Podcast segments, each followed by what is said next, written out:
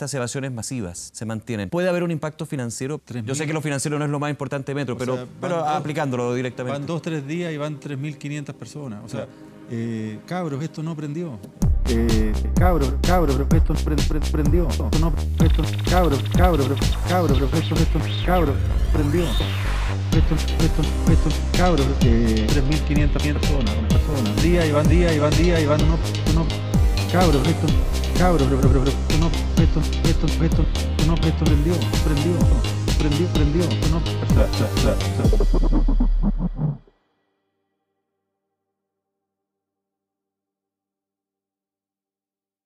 Hola chiquillas, bienvenidas al capítulo número 2 del podcast Cabres Esto No Aprendió por ACES Chile. En este capítulo hablaremos sobre cómo abordar una educación no sexista, feminista, disidente y de calidad.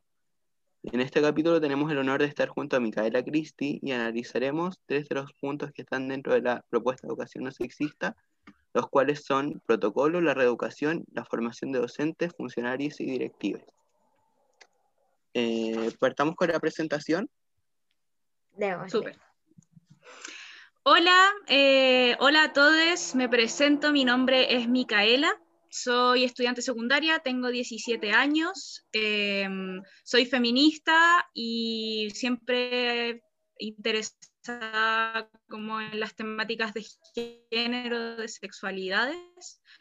Así que feliz de poder participar en este capítulo, en este podcast, que me parece una iniciativa bacán. Creo que debemos, les secundarias, como tomarnos los espacios y utilizar las, los medios que tenemos para conversar y para difundir nuestras ideas. Así que mm, también vengo como representante de la UGSEX, la unidad de género, para que conversemos un poquito sobre la perspectiva, eh, la perspectiva de género que debería en el fondo tener nuestra, nuestra educación y, todo en el fondo creo, como toda nuestra sociedad, ¿o no?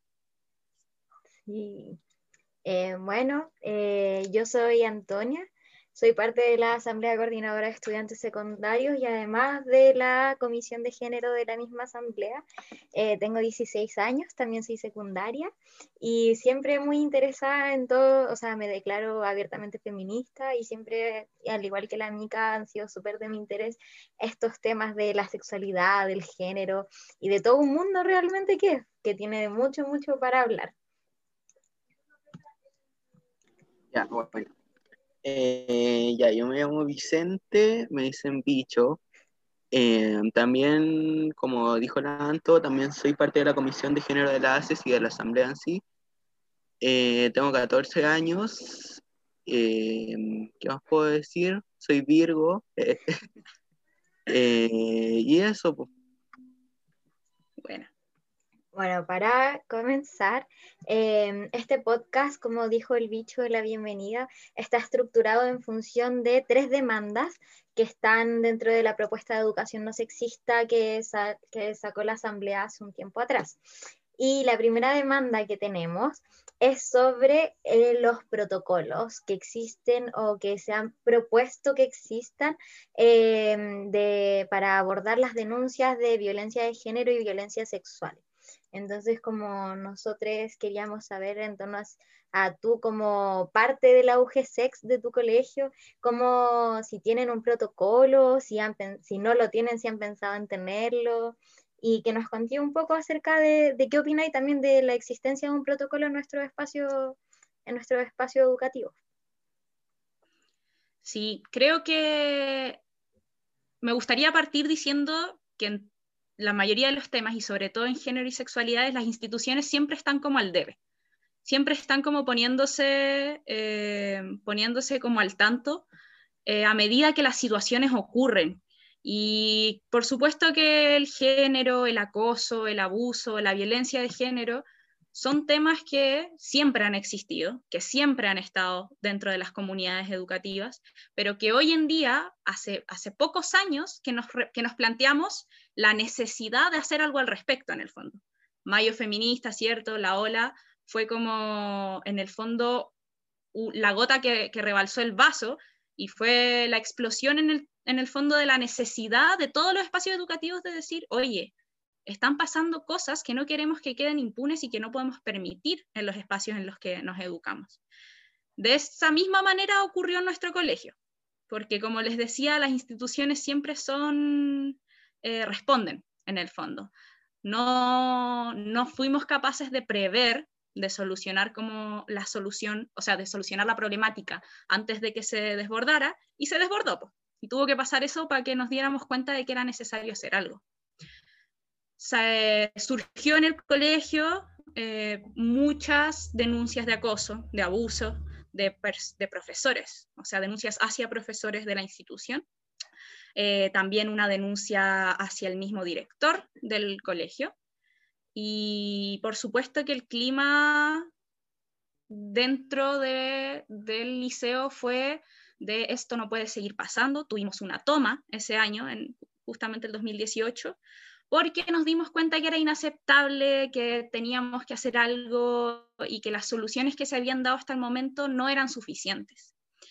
En base a eso surge una comisión en ese entonces, conformada solamente por estudiantes, que fueron las encargadas de elaborar el protocolo ante el acoso sexual. Fue una iniciativa estudiantil.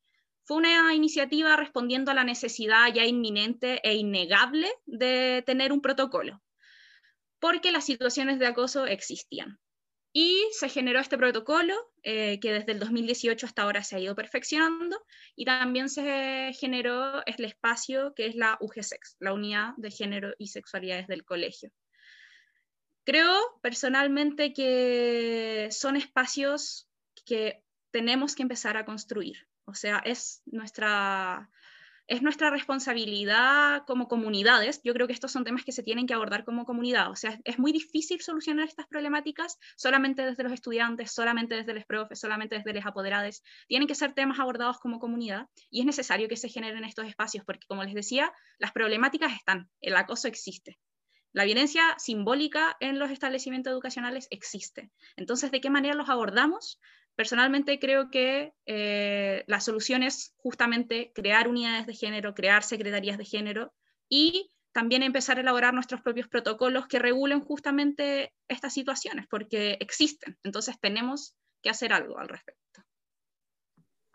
Bueno, qué bacán que tengan su propio protocolo. Igual, por ejemplo, en mi caso, yo nunca he visto que se han tratado esas situaciones, como siempre he visto eh, funas como a profesores, a inspectores que se quedan ahí finalmente porque no hay cómo, cómo abordarlas, porque también está todo este tema que cuando ya son adultos eh, es como un poco más difícil ¿cómo, ¿cómo, decirlo? Como abordarlo también, porque estas personas como que ya son penalizadas por la ley, cuando esto ya toma más peso, se supone que se tiene que ir a la justicia, pero entendemos también que esta justicia ha, ha estado igual al debe que las instituciones con todo lo que es eh, la respuesta a las violencias y abusos, de, y abusos sexuales. Entonces, es súper, súper heavy porque no, como que no, no se ha hecho mucho al respecto.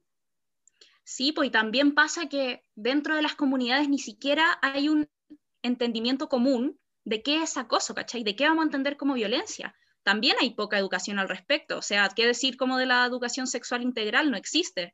Entonces, no entendemos qué, cuáles son los límites y tenemos que llegar a situaciones de desborde como para darnos cuenta de cuáles de qué situaciones son inaceptables. Entonces, nada, o sea, definitivamente hay como un proceso también previo que es de concientización y de sensibilización con el tema, de reconocer qué cosas son abuso y qué cosas son acoso, por ejemplo. La diferencia entre abuso y acoso, al hacer un protocolo, es complejo eso, porque en el fondo tienes que tipificar qué, tipo de acciones vas a, vas a definir como acoso y qué tipo de acciones vas a definir como abuso. No, no, son situaciones fáciles, sobre todo cuando son temas tan delicados como dentro de lo que implica eh, la vulneración a esa persona. Oye, y respecto a como la elaboración del protocolo, porque igual me imagino que debe ser como todo un desafío elaborar un protocolo de violencia de género, el hecho como de tipificar todo eso, lo mismo que decía, y que también como que lo hagan solo las estudiantes, que las estudiantes hayan tenido que tomar esta decisión porque en verdad nadie más estaba haciendo cargo.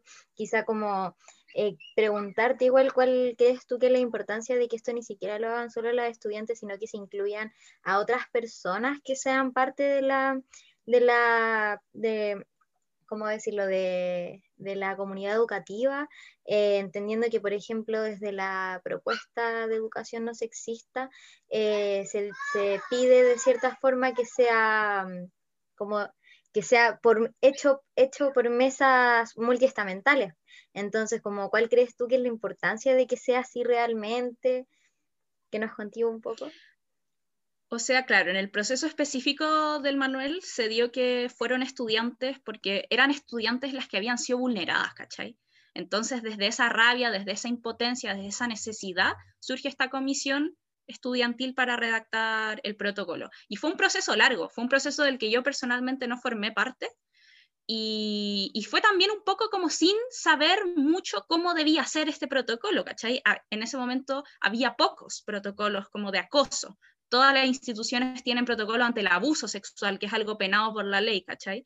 Pero el acoso todavía estaba como un poco en el aire y nadie entendía muy bien qué era. Entonces también, como te decía, tipificar ese tipo de cosas, darse esa pega, fue un trabajo que en ese momento las cabras hicieron y, generaron un material súper bueno, súper complejo, y, como, y también con la perspectiva estudiantil y de, de en el fondo saber, lo hicieron personas que sabían lo que era vivir acoso, ¿cachai? Lo hicieron personas, lo hicieron cabras que tenían las experiencias y que tenían una perspectiva feminista, que tenían una perspectiva de género, y creo que eso también es súper importante, que lo hizo de seguro un, o sea, formaron de seguro un protocolo muy bueno, muy completo, que de todas formas después tuvimos que ir modificando, porque creo que en estas temáticas uno va aprendiendo constantemente. Y, claro, después vamos aprendiendo, se sumó una psicóloga a la unidad de género con mucha, con mucha experiencia que ella también nos pudo aportar. Entonces, es un material que se ha ido profundizando, que se ha ido mejorando, pero, pero que sí, que en su elaboración fue, fue complejo, pero bacán, fue necesario y no se podía esperar más. Respecto a lo que mencionabas sobre la necesidad de generar estos protocolos de manera multiestamental, eh, yo creo que es fundamental. Como te decía adelante, eh, pasa que somos las estudiantes muchas veces las que tenemos estas inquietudes, las que vivimos como la vulneración, las que vivimos violencia, y que no nos podemos quedar tranquilas con eso. Entonces, muchas veces surge desde nosotras y desde el mundo secundario en general la necesidad de movilizarse, en este caso de redactar un protocolo. Pero yo creo que las instituciones deben ser capaces, que las, que las comunidades educativas deben ser capaces de generarlos multiestamentalmente, porque entendiendo sobre todo que la violencia de género no es algo que se pueda erradicar si no es en conjunto o sea, más ampliamente como sociedad y más específicamente como colegio, como liceo, son trabajos que se deben dar comunitariamente porque la reeducación siempre va a ser en colectivo. En el fondo, por supuesto que debe haber un trabajo muy importante con el estudiantado, con la reeducación temprana, con la educación temprana frente a estas, a estas temáticas, por eso es tan importante la educación sexual integral, pero en el fondo si no tienes una comunidad que entienda eh, y trabaje con la importancia que merecen estos temas, eh, es bien difícil avanzar. Por eso yo creo que, para, que debemos exigir una disposición y un trabajo eh, constante de, de, todos los estamentos que componen una comunidad educativa, porque así es la manera en la que podemos erradicar la violencia y generar protocolos efectivos. Bueno, qué bacán igual escuchar tu experiencia.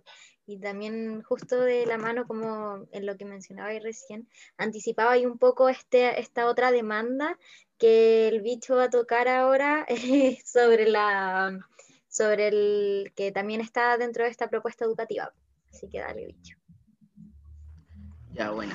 el otro tema, el, como a tocar, eh, son los espacios de reeducación feminista tú como, como parte de la OGSEX, ¿tú crees que se han dado dentro de tu espacio, como dentro de, no sé, del aula, por ejemplo, dentro de las mesas multiestamentales que están generando? Eh, eso. O sea, a ver, primero quiero decir que yo como feminista creo en la reeducación que creo que igual es importante porque muchas veces dentro del movimiento logra, o sea, cuesta llegar como a consenso sobre qué tipo de situaciones son reeducables o qué tipo de acciones son reeducables y qué otras son condenables como totalmente y no podemos aceptar y, y como tampoco podemos permitirle a qué personas reeducarse o no. Son términos nuevos que, que de seguro generan como conflicto, sobre todo porque el trabajo de la reeducación, ¿quién lo va a hacer? ¿Quién va a estar a cargo de esa reeducación? Que yo creo que es una interrogante que surge en todos los espacios que se plantean la necesidad de reeducarse. O sea, ¿vamos a ser las mujeres las que vamos a reeducar a los hombres? ¿Solo los hombres deben reeducarse?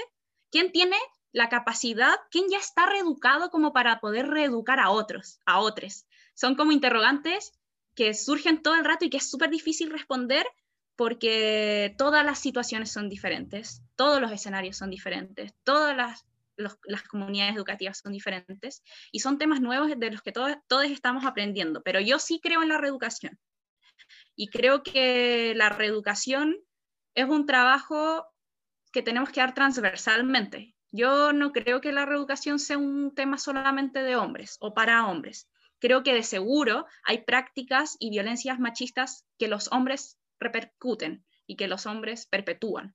Pero creo que también la violencia es ejercida por las sociedades, por los colectivos, por hombres y mujeres, por las instituciones, y en ese sentido creo que la reeducación tiene que ser transversal. ¿Qué nos pasó a nosotros como al crear la unidad y al trabajar desde la UGSEX? Es que mm, la UGSEX está dentro de un colegio. La UGSEX funciona dentro de un liceo. Y en los colegios uno educa, ¿cachai? La misión de los colegios es educar. Entonces era evidente que la UGSEX tenía que tener como misión reeducar, porque no podís en el fondo tener una perspectiva que niegue la reeducación si estás en un espacio educativo con personas en formación. Entonces, desde esa base, la UGSEX sí, cree en la reeducación y trabaja justamente por ella. Pero nos ha costado, nos ha costado mucho. Hemos tenido instancias de reeducación eh, para todos, o sea, instancias como de, por ejemplo, micromachismo, reconocer como violencias entre estudiantes, y también hemos tenido eh, trabajo con los, los, otros estamentos, con los funcionarios, con los profes, porque nadie está capacitado para esto, como a los profes no se les no se les formó con una perspectiva de género, ¿cachai? Entonces, solamente a los que les interesa eh, cachan solamente eh, como a las profes que son más movidas, saben cómo reaccionar, que eso también es una problemática. Entonces, la reeducación debe ser transversal en los espacios educativos para todos los estamentos. Eh, y es complejo, porque es complejo, como les decía, encontrar la manera correcta de darla a quienes y también no hacerla como una obligación, pero al mismo tiempo no permitir que solamente las personas que están interesadas participen. Es como bien complejo abordarlo, pero yo creo, eh, yo, yo, creo mucho eh, como en la coeducación. Creo que la, la educación debe dejar un poco estas figuras de autoridad como jerárquicas y debemos ser capaces de enseñarnos y aprender entre todos. Y creo que esa es la manera de dar la reeducación en cuanto a perspectiva de género. ¿Por qué? Porque no tenemos siempre va a haber alguien que cache más, ¿cachai? Siempre va a haber alguien que esté metido en los temas de género, y sí, siempre van a haber cabras que sean feministas y bacán, pero creo que nadie hoy en día tiene como la superioridad ética, moral para decir, yo estoy reeducado, reeducada, voy a reeducar a otros. Creo que es un proceso constante en el que todos tenemos que formar parte y, ir conversando. La reeducación yo creo que también tiene mucho que ver con eh, comentar con compartir experiencias y con reconocer en el fondo los problemas. Así que eh, sí, hemos podido tener instancias de ese tipo, ha sido muy complejo generarlas y las vamos a seguir generando, pero siempre, como que siento que siempre van a faltar más. Nunca, por lo menos ahora, eh, no te podría decir que tenemos como un trabajo constante, efectivo y permanente. Son como instancias eh, excepcionales que estamos generando y que vamos a intentar que cada vez sean menos excepcionales y que cada vez sean más, más permanentes. Pero sí, estamos intentando darla y es una pega difícil, pero, pero se logra porque siempre hay gente que, que está interesada en, en dar esa pelea y en dar esa reeducación que es tan necesaria. Ya, buena. Sí, oye, eh, lo otro que te quería preguntar era, mira, te voy a, te voy a contar como una experiencia propia. Ya, yo tuve, estuve durante tres años en un colegio X, em, que había un profesor que no, no, acosaba, sino que como que molestaba mucho a sus alumnos, que eran como de no hacer como, como tanto deporte y cosas así, y aparte a las mujeres siempre las minimizaba, como que decía, ah, tú eres mujer, tú no eres capaz de hacer esto. Entonces, ahí mi pregunta es, como, ¿qué hacer cuando, la, cuando los establecimientos no te dan la opción como de ejercer reeducación, pero en, profesores, pues, ¿cachai? Yo creo que, a ver, son como hartos puntos. Primero, eh, si, una, si esta comunidad educativa reconoce o no la violencia de género como algo que hay que erradicar, ¿cachai? No todos los colegios se declaran en contra de la violencia como de género. No todos los colegios están como interesados en, en, las temáticas de género y eso también es un problema. No todos los colegios dan educación sexual, ¿cachai? Y eso también es un problema.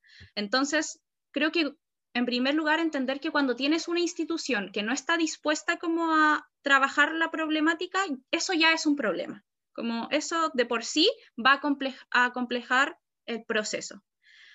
Es difícil siempre como a los profes en general eh, tratar de enseñarles cosas, porque vivimos en una sociedad adultocentrista que cree que los profes saben todo y son dueños de los conocimientos y criticar sus formas de enseñar siempre va a ser complejo.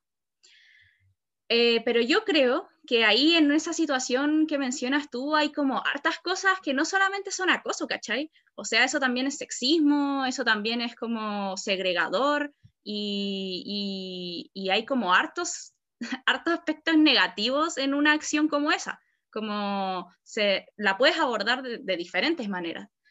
Me parece que hay dos cosas importantes que son necesarias en las comunidades educativas para no, tres cosas importantes para abordar estos temas. En primer lugar, eh, evaluación docente.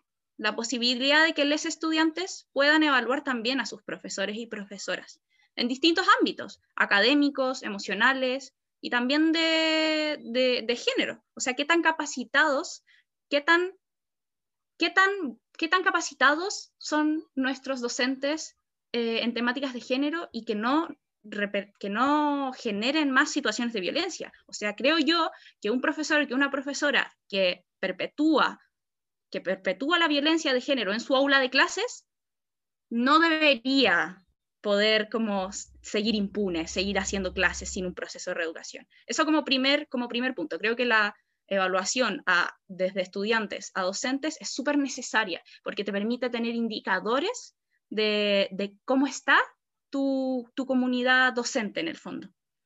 En segundo lugar, creo que es importante exigir a, nuestra, a nuestros colegios, a nuestros equipos directivos, que reconozcan y que se comprometan con erradicar la violencia de género porque necesitamos una disposición de su parte, ¿cachai? Necesitamos que reconozcan que hay un problema, necesitamos que, reconozcas que, reconozcan que están interesados en solucionar ese problema.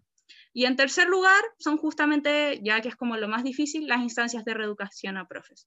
Entonces, creo que son caminos largos, vivimos en un mundo adultocentrista, machista, que, que no te deja cuestionar sobre todo a los profes, hombres y sus maneras de enseñar pero, pero yo creo que de a poco se, se, puede y sobre todo los estudiantes tenemos como la responsabilidad de movilizarnos y de tratar de transformar nuestras comunidades, pues son situaciones complejas, no sé si respondo tu pregunta en verdad, pero creo que esas tres cosas, como de esas tres ramas nos podríamos como agarrar para tratar de solucionar el problema.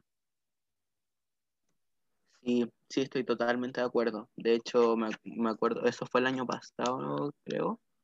Sí, fue el año pasado que tuvimos que hacer una intervención, tuvimos que cortar calle para, que, para poder llamar la atención de alguna forma y recién después de dejarla embarrar en el colegio, después de, de, que en el petitorio de la toma que tuvimos estuviera echar al profesor porque ya era demasiado, recién después de eso es como que lo pudieron echar.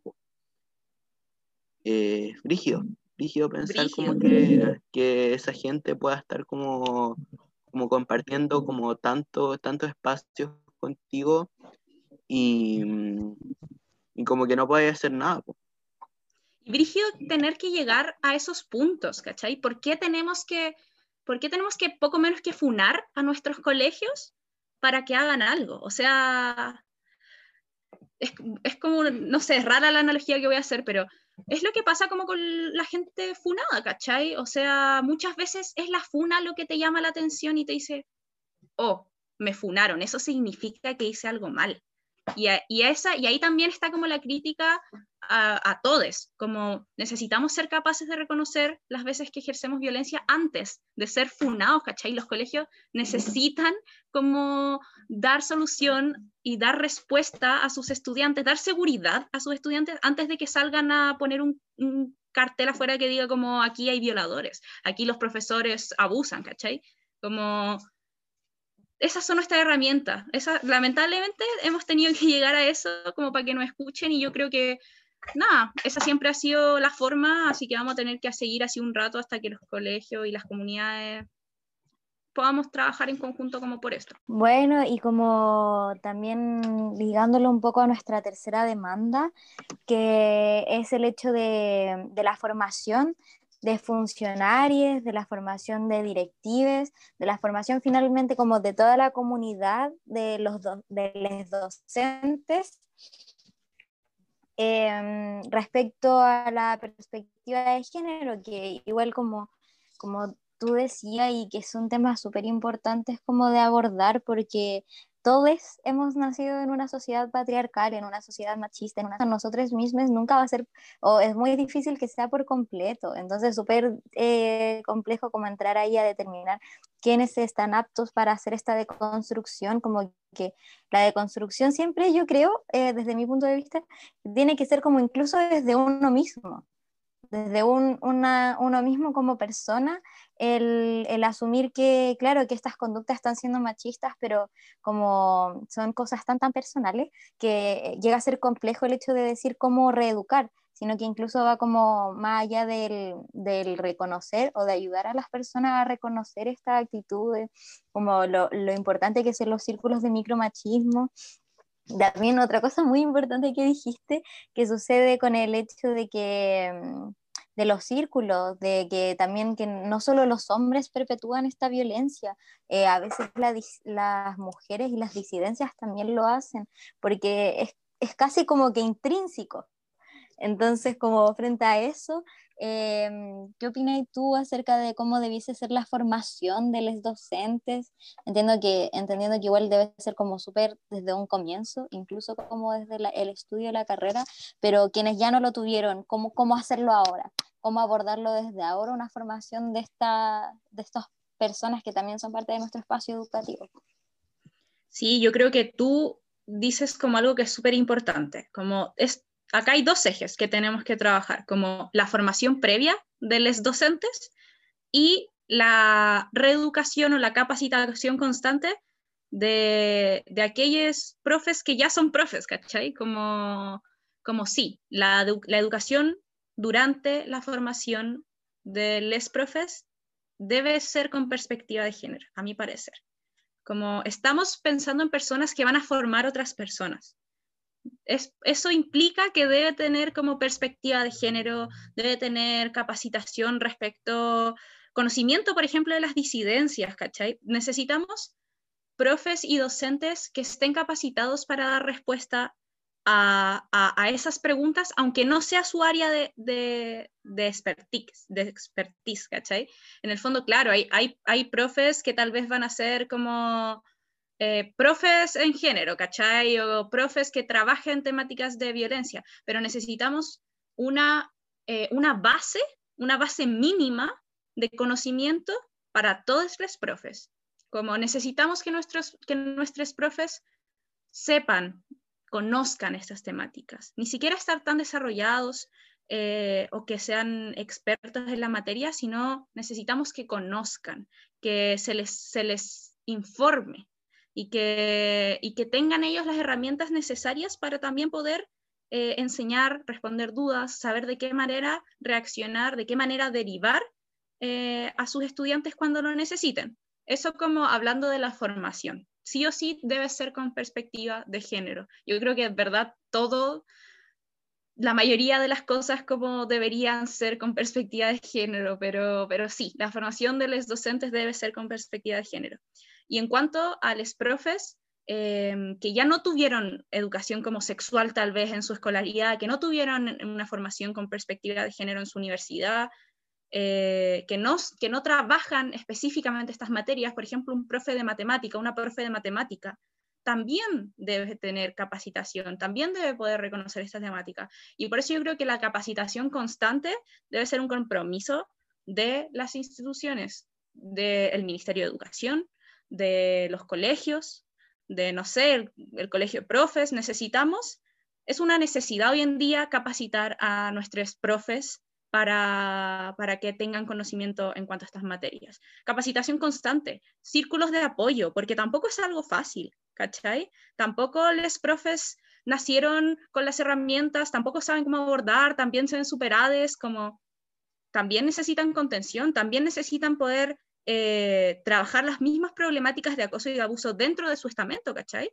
El acoso también existe dentro de, de, los profes, como también existe el acoso en esa instancia. Entonces, yo creo que hay capacitación constante, eh, círculos de contención, eh, posibilidad de perfeccionarse también como información respecto a, mm, por ejemplo, magíster, capacitaciones y, temas de educación respecto a género.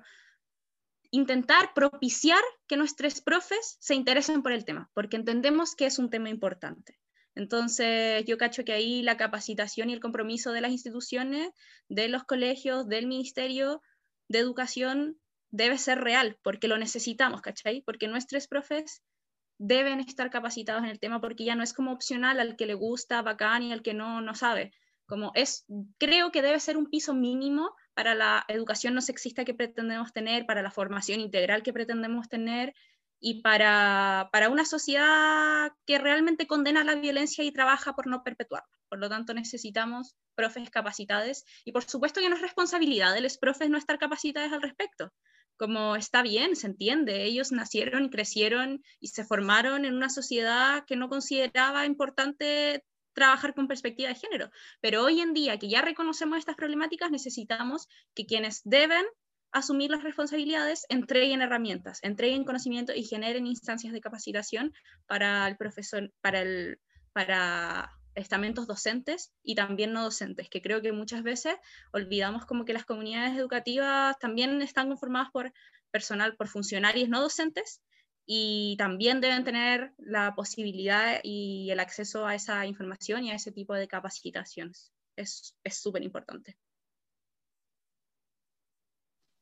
Sí, yo estoy súper de acuerdo. De hecho, como me acuerdo que nosotros, nosotros hace un, hace un tiempo como comisión de género, sacamos un taller online abierto eh, sobre educación no sexista, intentando en este taller como más que entregar como un espacio teórico, sino que como abrir debate acerca de cómo es la educación que queremos, cómo, cómo queremos desarrollar nosotros nuestra educación no sexista y, y partimos eso con, con diagnosticar de cierta forma cuáles eran estas actitudes que perpetuaban una educación no sexista. Recuerdo que en el grupo en el que me tocó em, fue súper interesante escuchar cómo a veces un, uno ni siquiera sentía como la violencia o el, o el, sexismo por parte de nuestros profes, sino que lo sentía por parte de directivos, del inspector general, al momento de, de como ignorar los pronombres que existen, como encasillarlos netamente por su apariencia física o por su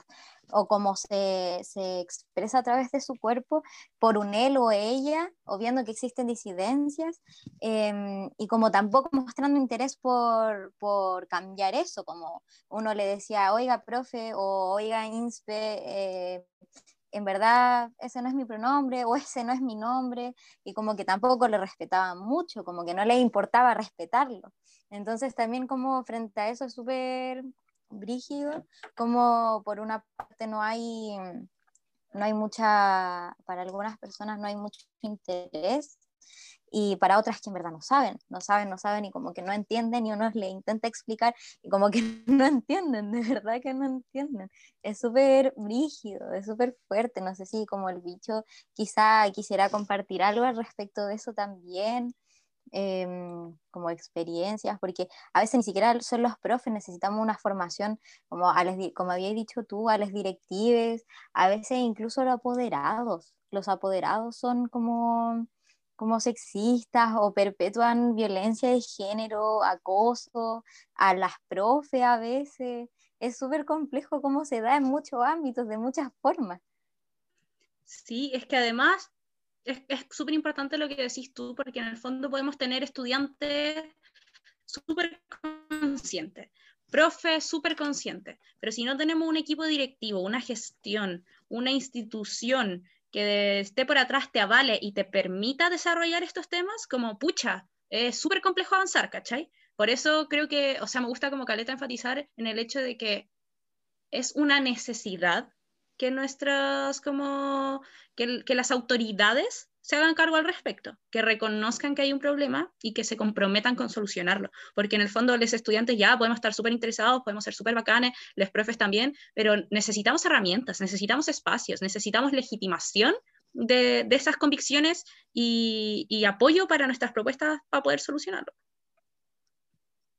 Sí, totalmente. Bueno, como decía la Anto anteriormente, igual me gustaría compartir como una experiencia que tuve que es como la misma que contaba más antes, pero igual la voy a profundizar un poco más.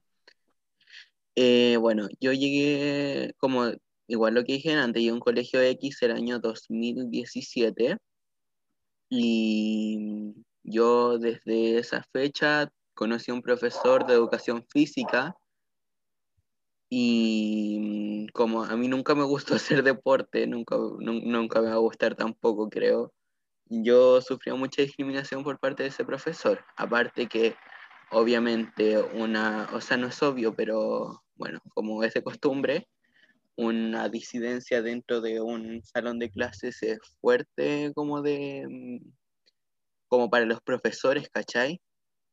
Como que para ellos sigue siendo como fuerte ver algo así dentro de su salón de clases.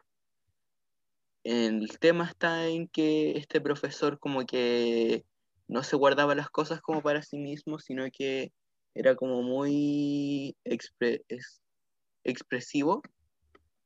Entonces, no sé, pues a veces yo tuve que, como se dice, capear las clases como esos durante tres años, ¿cachai? Porque yo estuve hasta el 2019 en ese colegio. Tuve que capear clases durante todos esos años solamente para no poder ver ese profesor porque a uno lo trataban como de, de, como de rarito, de maricón, todas esas cosas. Entonces, igual es fuerte, pues en especial para un, un, niño, ¿cachai? Yo todavía tengo 14 en ese tiempo, no, o sea, no voy a sacar la cuenta ahora, pero en ese tiempo era muy chico, ¿cachai? Entonces, en ese como momento fue igual fuerte.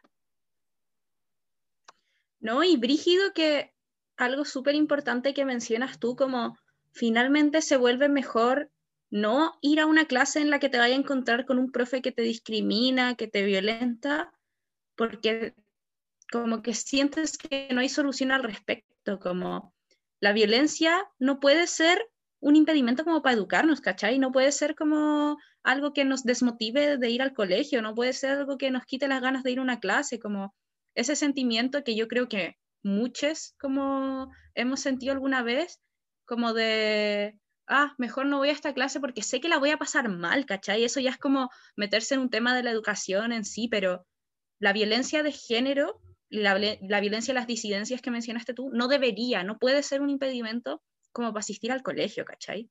O sea, ahí es como una vulneración de derechos brígida que tengamos que optar como por no asistir, por restarte de estos espacios, porque sabes que va a haber un profe que es una autoridad que va a ser, va a ser violenta como esa instancia. Y es brígido porque también a quién recurres, ¿cachai? En muchos colegios no está claro a quién recurrir en ese caso, como tengo un profe que me está agrediendo, que me está violentando. ¿Qué hago? Que me está acosando. ¿A quién recurro? Y eso, pucha, es como otra de las falencias que tenemos. Sí, totalmente. Eh, oye, para ir cerrando como este tema, eh, ahora viene la canción, así que vas a tener que elegir una canción, eh, creo que sin alguna temática, o podría ser como un artista disidente o algún artista feminista como que sea potente dentro de ese mundo. Pero en verdad, elige. Ya, sí, sí, yo igual lo había pensado. Porque, nada, quiero poner la canción de la Ana Tijoux, de No estamos solas, que es la, la canción intro de la serie de La Jauría. Y nada, pues la Ana es bacán. Así que se merece como que la escuchen.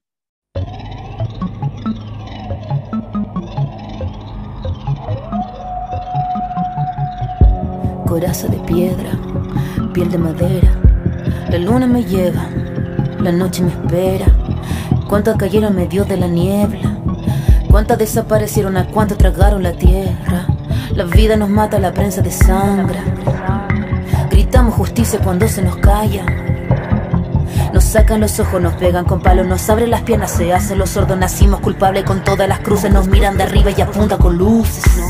No a la iglesia, no al Estado, mi cuerpo es mío. Que les quede claro, no a la iglesia, no al Estado, todo su aparato, cómplices culpable, mi cuerpo yo mando, no quiero tu ley en mí, mi, mi cuerpo yo mando. Tocan a una, tocan a todas, no estamos solas, so, so, so, solas, grita su nombre ahora,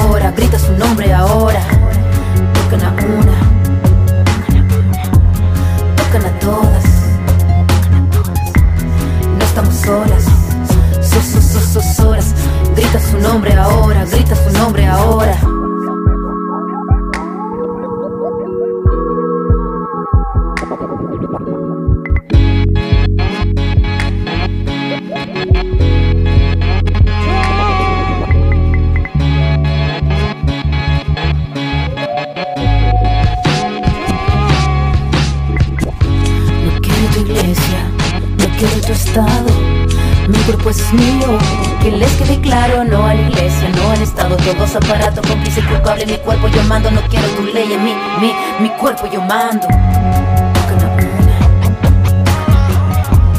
tocan a todas, no estamos solas, so, so, so, so, solas, grita su nombre ahora, grita su nombre ahora,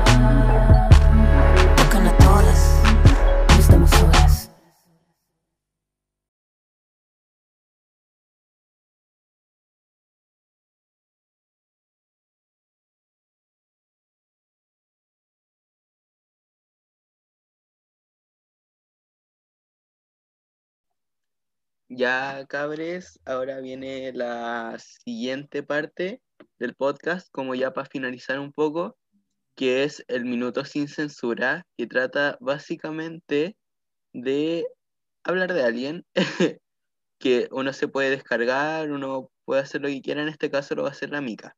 Así que dale, Mica. Ah, qué difícil. Yo soy una persona demasiado odiosa, pero es que yo odio demasiado a la gente y me da rabia como la ineficacia, así que no puedo resumirme solo a una persona, voy a, voy a hablar de unos cuantos. En primer lugar, sobre lo que estábamos hablando, educación y género, sorry, pero ¿dónde, qué han hecho? ¿Qué han hecho el ministro de Educación y la ministra de la Mujer y la Equidad de Género?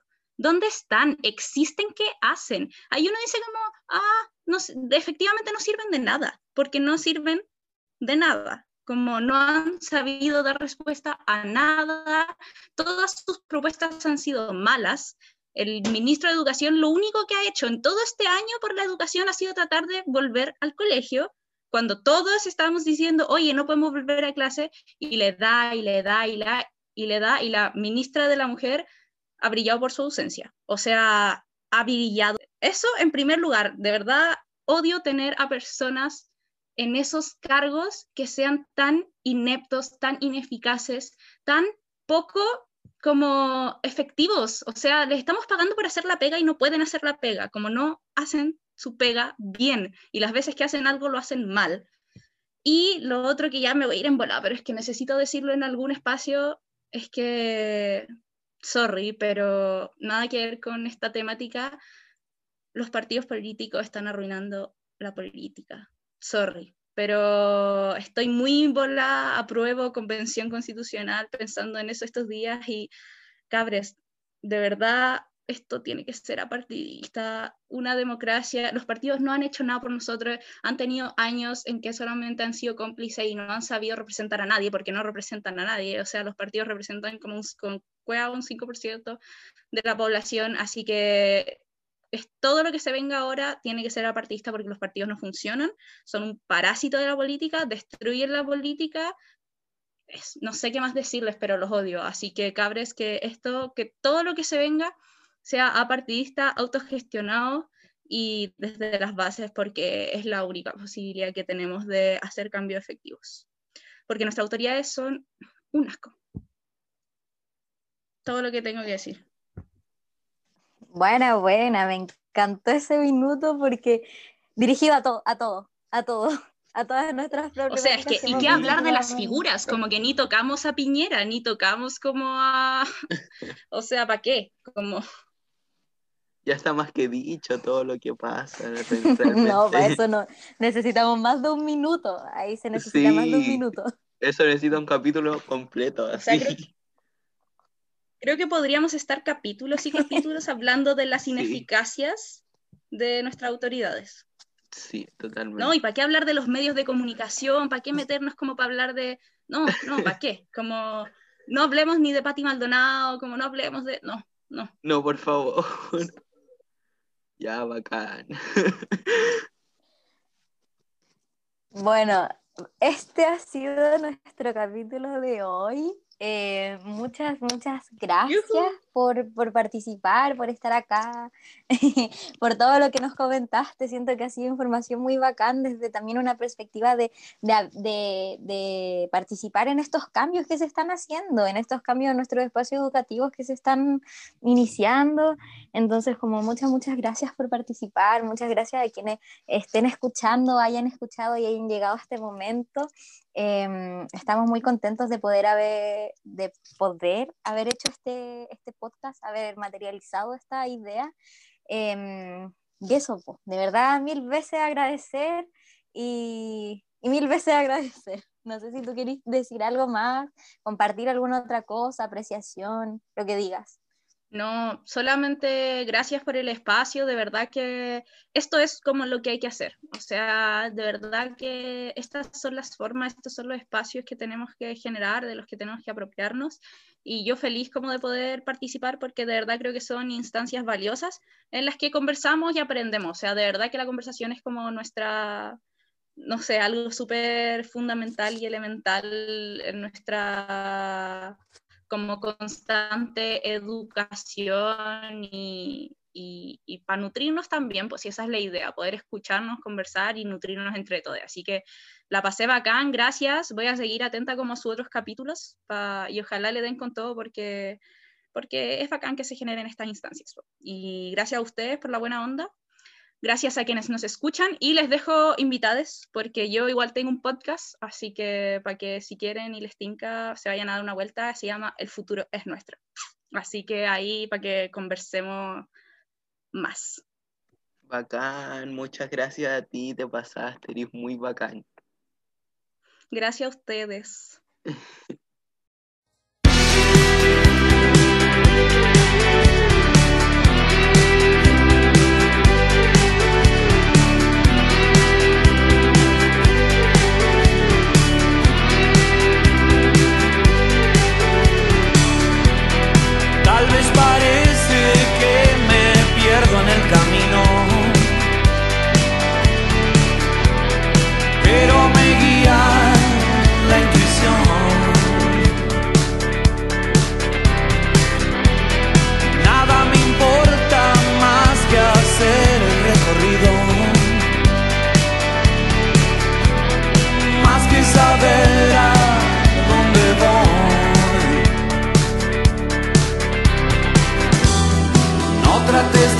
persuadirme. Voy a seguir en esto, sé, nunca falla. Hoy el viento sopla a mi favor.